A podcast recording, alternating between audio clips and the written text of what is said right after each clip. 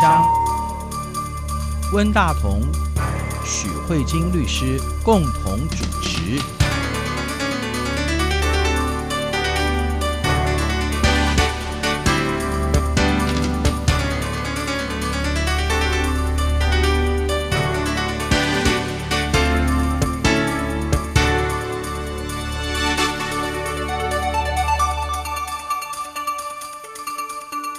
各位听众好，这里是中央广播电台两岸法律新闻，我是文大同。听众朋友大家好，我是许慧晶许律师。许律师，我们今天的节目同样是透过这个电话哈。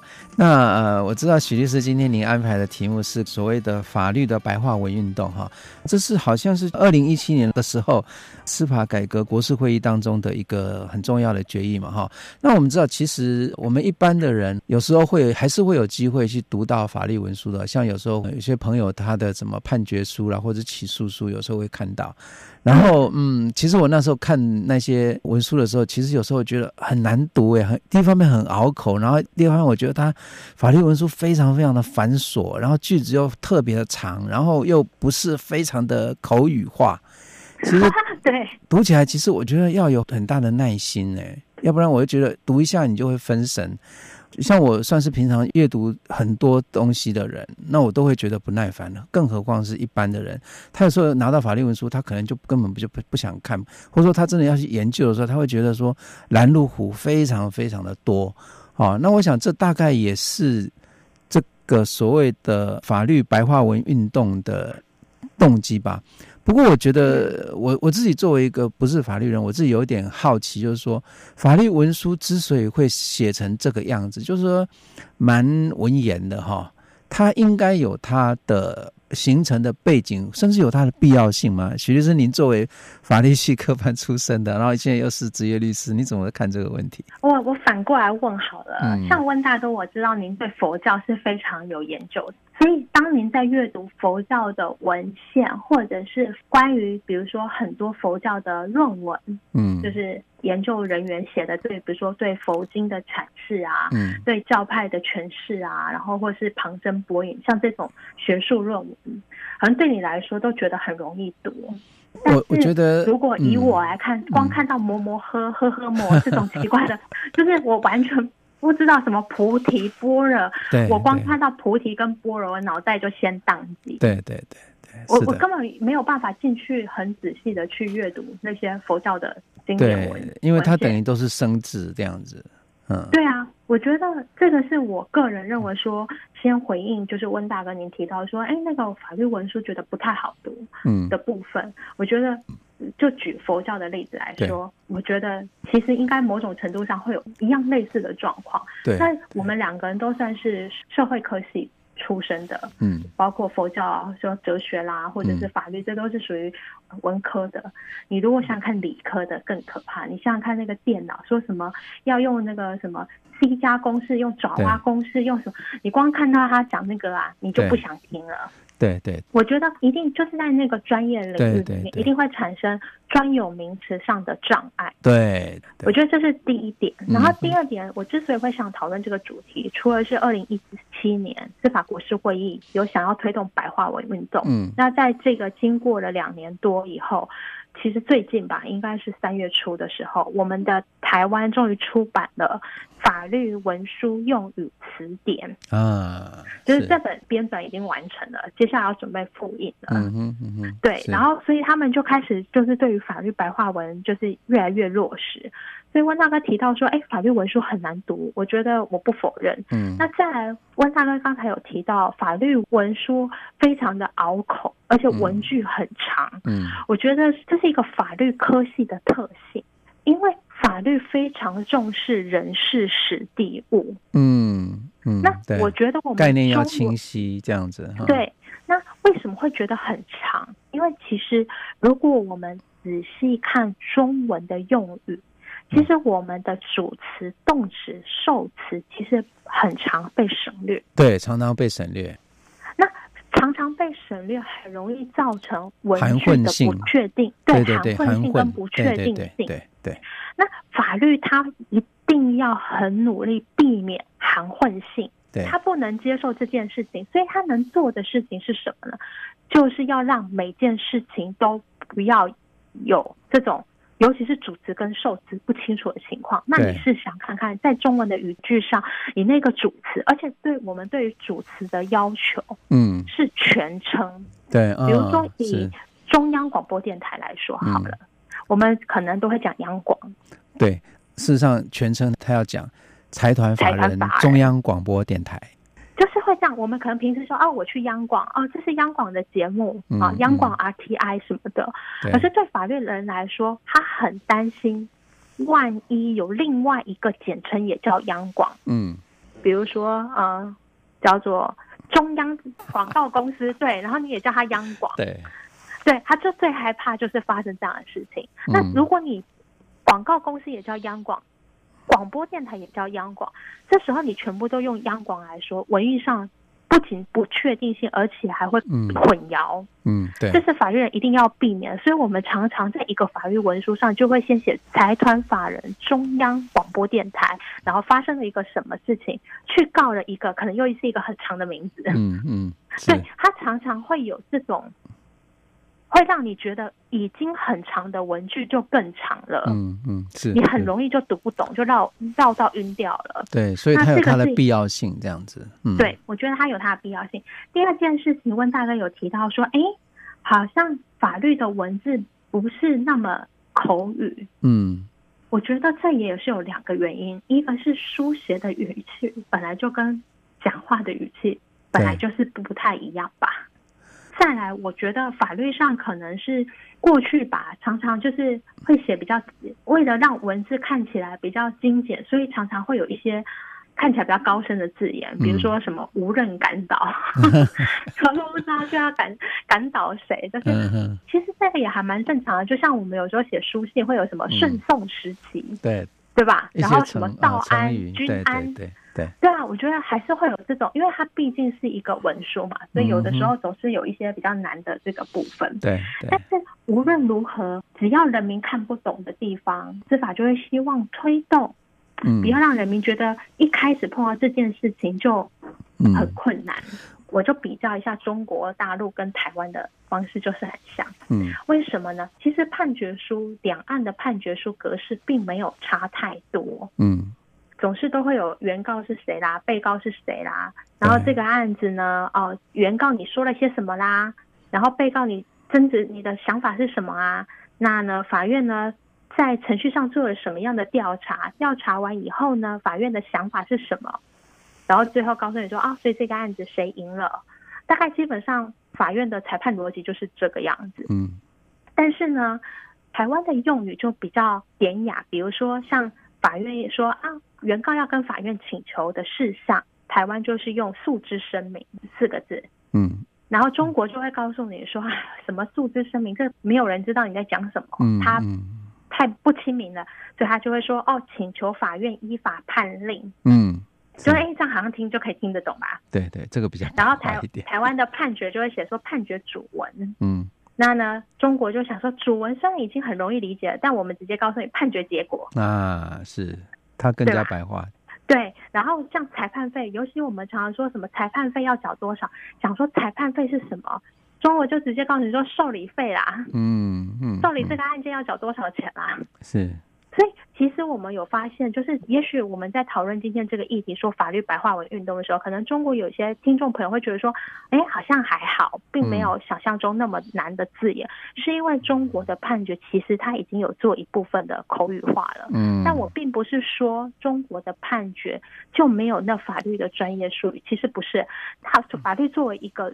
专门学问，它还是有术语的，所以相信很多听众朋友在看法律的判决书的时候，一样还是会有跟台湾的人民有一样的困惑。嗯，只是说他在叙述的方式会更口语这样子。嗯，嗯，那我来举例一下，就是嗯，我们现在呢，除了这些。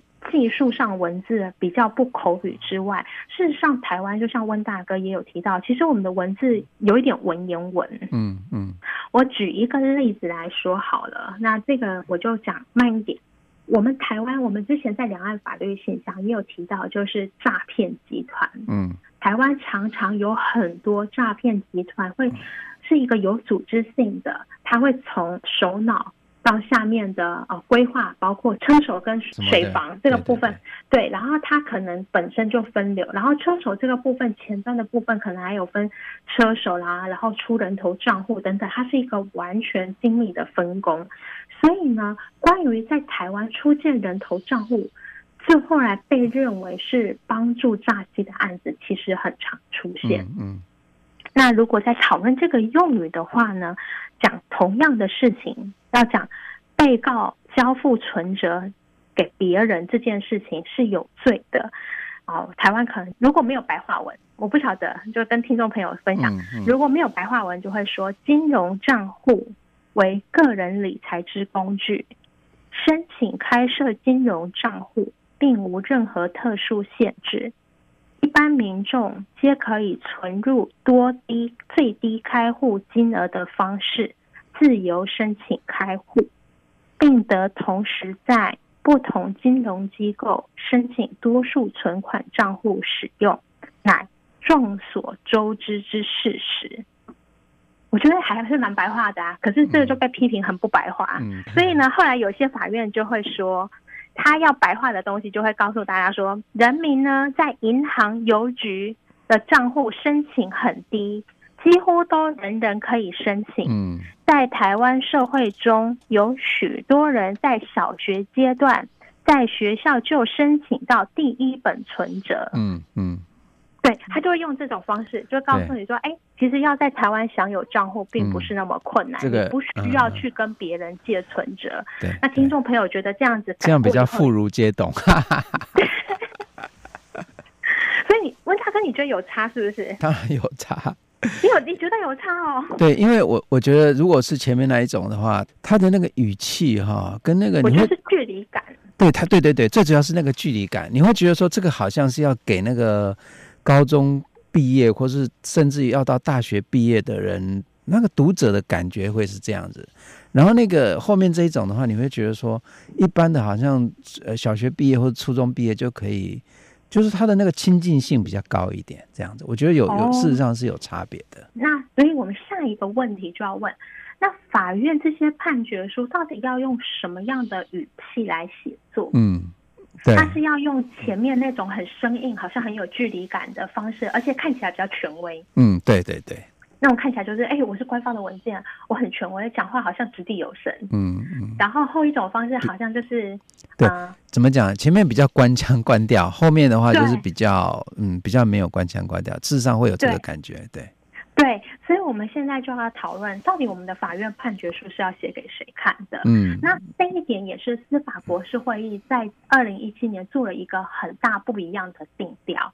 在过往，我们的法院判决是这样子的，当然是要给案件当事人看的。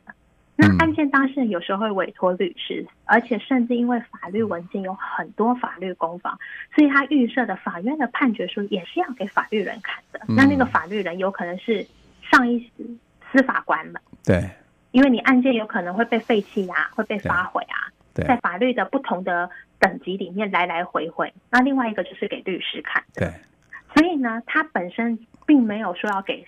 就是要给社会大众。对，他有一种知识上的门槛啊，比如说律师，你至少要司法考试通过嘛，这样子哈。嗯，对，是一种专业人士之间的交流，这样子。对，他有一点类似像这样子，嗯，所以他的判决书就没有预想说要给你写的很白话。嗯，但是我觉得我们台湾这也是虽然有很多人对司法国是会议是有批评的。嗯，说台湾司法一定都没有进步，不然怎么可能一改，他怎么改都改很久，一天到晚都在讲司法改革。嗯，包括温大哥，可能在你那个时代就可能已经一直在听说什么司法要改革。对啊，那不是没有原因的，因为我们以前是戒严时代啊，当然要司法改革啊。对啊，所以从你那个时代就司法要改革，改到我现在这个年代，应该也有二三十年经过了。嗯。二三十年后还在司法要改革，嗯，我几乎可以预想十年过后，再过十年，我们台湾还是在吵司法改革，嗯嗯嗯，对。可是我觉得，应该是说，就是在追求完美可能的路上，可能就是不可能完全的有一天你就说，哎，我太完美了，我的制度完全都无懈可击，可能没有办法。可是我觉得台湾的司法改革也跟着这个民主化的过程在进步。为什么呢？因为开始觉得，虽然司法是独立的，但也希望司法是可以被监督的。嗯嗯。那他这个监督可能不是说被立法院监督，而是人民也可以参与司法。嗯。在这样一个过程中，我们可能开始在推动国民审判。就是人民可以参与来参与这个司法的审判，纳入更多多元的声音以外，那要怎么样让人民可以纳入更多元的声音？嗯，他就开始想把这个判决的对话对象更扩大的往外推，不要只有你们专业的法律人在彼此说法言法语。嗯嗯，他会希望哎。诶你应该要有办法跟社会大众来做对话，嗯，所以这一次的这个法律白话文运动，尤其是对判决书的转变，他的思维新的思维方向是，他希望把判决书当成传播工具，嗯，让司法判决有机会跟人民对话。好，我们休息一下，马上回来。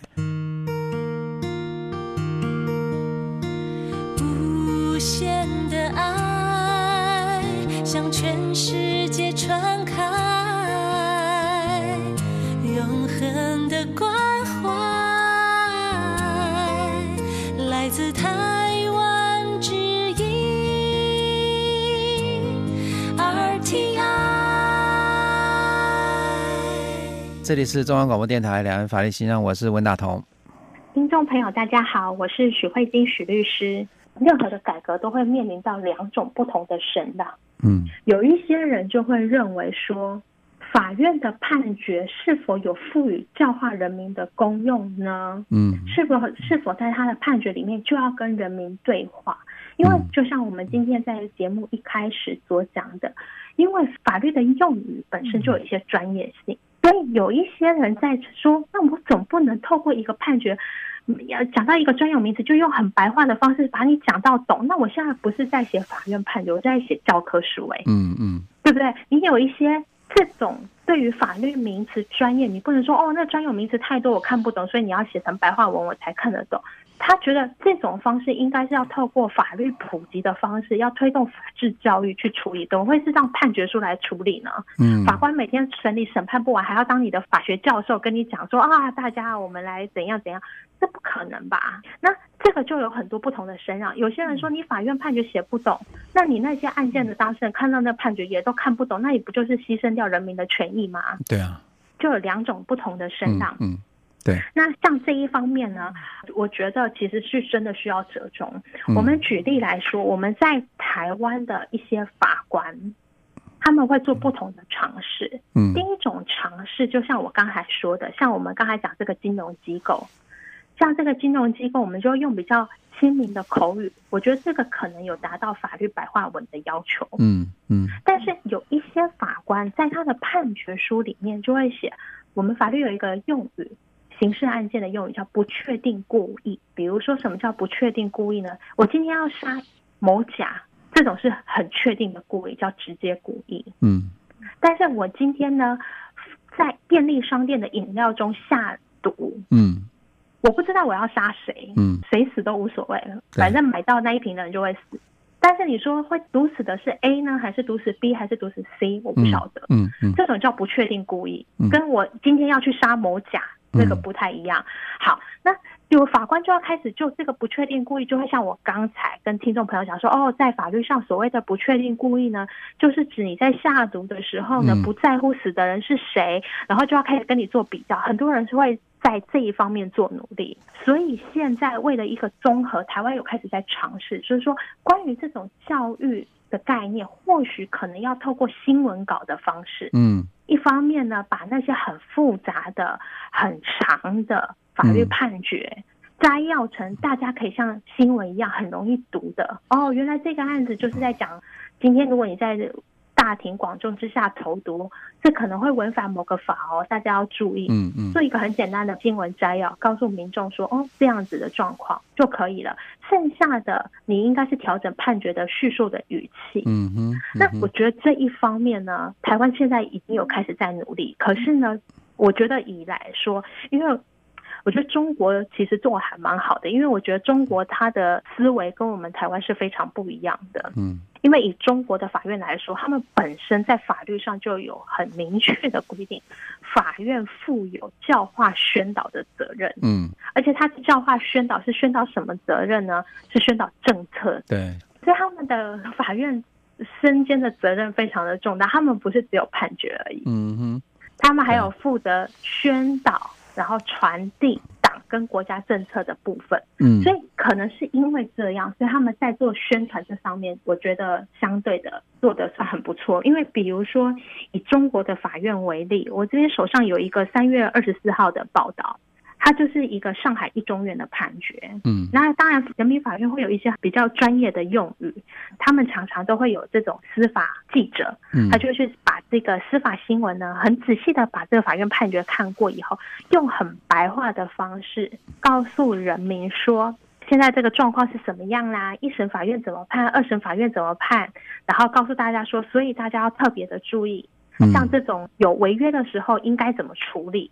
我觉得这是他们现在做的，我觉我个人觉得相对成功的部分。因为其实如果听众朋友有机会上台湾司法院的网站的话，我们也可以渐渐看到很多比较重大的或比较有争议性的案件的时候，我们的很多法院开始会做摘要了。嗯。这个是。一个蛮有趣的一个发展，嗯，就是在台湾认为，我希望我的法院跟人民对话，嗯，所以呢，我希望我有更多的资源在跟人民讨论。那要跟人民讨论，前提就要先把语言的门槛降低，嗯，那中国的话是，虽然它的语言门槛也降低，可它背后的思维是法院负有教化的责任。其实说，我我有一个好奇哈，是不是呃，我们的台湾的这个司法改革，其中。可能也包含了一个倾向，我不晓得这个倾向是不是很具体，还是说有过这样的可能性？也就是说，我们的司法是不是也要像美国这样的，他要引入这种所谓的陪审团制度进去？如果是加入陪审团的话，那么他的判决的过程，他就必须要更加的白话。嗯，不是这样子。陪审团，我想说，这样问大哥您都问到，我想跟听众朋友说明一下，嗯、美国的陪审团是不用写判决的，因为陪审团处理的是事实，法官是处理的是法律。哦，所以如果你引进陪审团的话，举例来说会是怎么样？嗯、我们讲一个杀人案好了，嗯哼，某甲今天杀了某乙，嗯，所以某甲是不是就因为涉嫌杀人，然后就就到陪审团里？陪审团只会处理。某甲有没有杀人？嗯、所以呢，我们常常在电视看到，就是那个 jury 就会说，某甲在涉犯某一个什么罪是有罪的，就结束了，对，也不用写判决书，嗯哼，guilty 就 guilty 了，有罪就有罪，啊、无罪就无罪，嗯，对，但他不需要告诉你，因为有哪一个证据支持什么，所以我导出他有罪，他不会跟你这样讲，他就是一个结论啊，你觉得有罪，那你就想，哎，那美国的法官在做什么？嗯，有罪之后要做什么呢？他要判多少年？判多少年这件事情是一个法律量刑的议题。嗯，所以当陪审团告诉法官说：“哎，我们的结论是有罪。”剩下的工作就是法官去接手。法官就要去想：啊，这个人当初以前啊，成长在一个不好的家庭啊，大家都对他很不好啊，他会这样杀人，哎，是很情有可原。所以他可能不是死刑，而是无期徒刑。嗯，这是量刑的问题，法官就要在判决书里面交代。所以这是完全不一样的事情。如果是因为说台湾引入陪审团制度而需要把法律变得更白话，我并没有那么觉得有那么高度的相关，因为陪审团是不用写判决书的。OK，是。但是台湾是有引入国民参审，那国民参审并不是陪审团，而是国民当做法官。哦，那还是要写判决书，只是写判决书的人是法官。所以法律专有名词，我们开始在编纂一些白话的解释，我觉得跟这一点可能有一点关系。嗯嗯，是是跟国民参审的倾向有一点关系。我觉得这个会有连带的关系，嗯、而且不是一点，我觉得应该蛮高度的。是是是，对对。然后另外，我觉得还有一些有趣的，台湾真的现在的判决书越来越蓬勃了，不像以前那种官腔官调。嗯。啊、呃，有一些法官开始会把自己在审理的一些新的写入判决书。嗯。那这样的新的法官自己主观的在审理过程中，依照他的五官感知。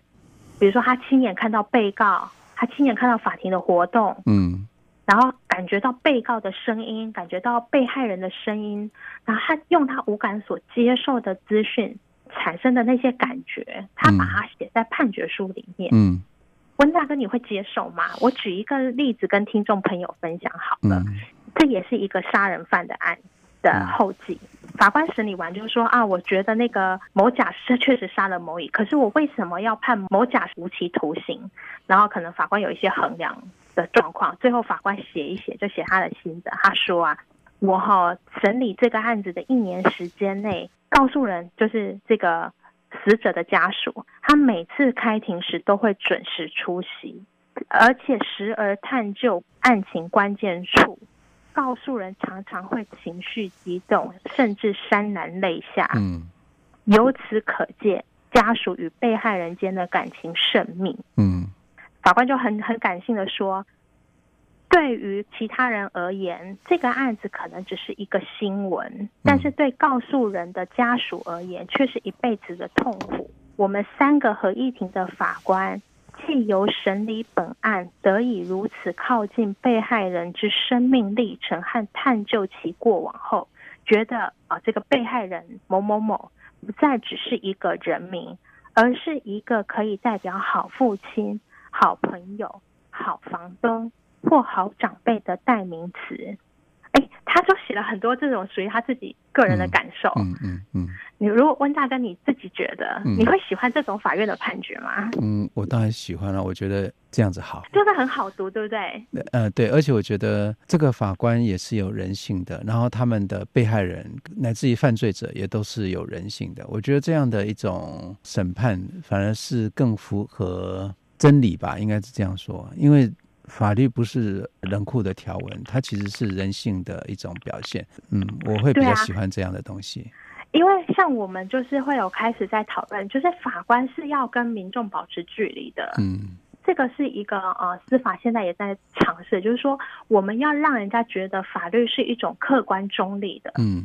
还是说法律是温暖而有人性？可是其实有一些人会质疑：当今天法官你带入这么多情绪以后，法官你还会公正吗？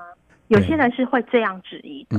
嗯，对，对，有些人就会觉得法律应该就是要不讲情面、铁面无私，然后文字就是要冷冰冰的那种，才会觉得你好像很公正。嗯嗯。那有些人就会觉得说。我们需要的不是那种冷冰冰的司法，跟人民有距离的司法，而是要温暖而富有人性的司法。嗯嗯。所以我们可以看到，其实，在这一段时间，台湾的司法法院的判决真的是越来越多元的声音了。嗯。我我觉得法官这样说，其实也蛮好的。像这个法官，因为我觉得法官只有愿意说出来他的想法，对，你才有办法查出那个脉络。嗯嗯。那你也才才可以知道，万一他有一些。见解上的错误，你应该怎么攻防？嗯，对，不然否则他就是打着我是客观中立的名词，嗯嗯，然后完全无法被质疑。其实我觉得这是无助于民主进步的，对啊，民主的对话，对啊。其实譬如说，以前常常法官在判人家死刑的时候，都说我觉得这个人没有教化的可能性。那你说这是一个客观的描述还是主观的描述？其实也，其实也是一种很主观的看法。就是没有教化可能性，好像看起来好像是一个很中立的语词，对对对。但是他就直接省略了很多推论，对啊，对。啊，比如说像没有教化可能性，像刚才跟听众朋友分享这个法官，他就会说，全天下没有一个爸爸妈妈要花二十年去养一个杀人犯，嗯，嗯，所以他觉得。这个被告已经可以透过处遇过程加以自我检讨。倘若有一天复归社会的话，还可以再对社会做有意义的事情。所以我不想判他死刑。嗯嗯，嗯对，其实你可以让人家知道说你在想什么，你为什么认为他有教化或没有教化，其实才有讨论的空间。对，所以如果以我现在的结论来说，我觉得在这样子判决越来越多元的话，其实是有助于民主的对话的。嗯，就是以台湾目前的司法的发展来跟听众朋友分做一点。经验的分享，其实是透过这个所谓的司法白话运动，哈，也让我们看到台湾司法的一个走向的一个倾向，哈，就是所谓的国民审判，所以它会越来越亲民，也是很正常的。所以这个司法白话运动，应该说是一个民主社会比较正常的发展倾向吧？我觉得，嗯嗯，我觉得，而且我觉得现目前的发展的方向是好的。那今天呃节目时间也差不多了哈，谢谢许律师跟我们介绍这么有趣的话题。谢谢温大哥，也谢谢各位听众，我们下周再会。好，再见，拜拜。这里是中央广播电台台湾之音。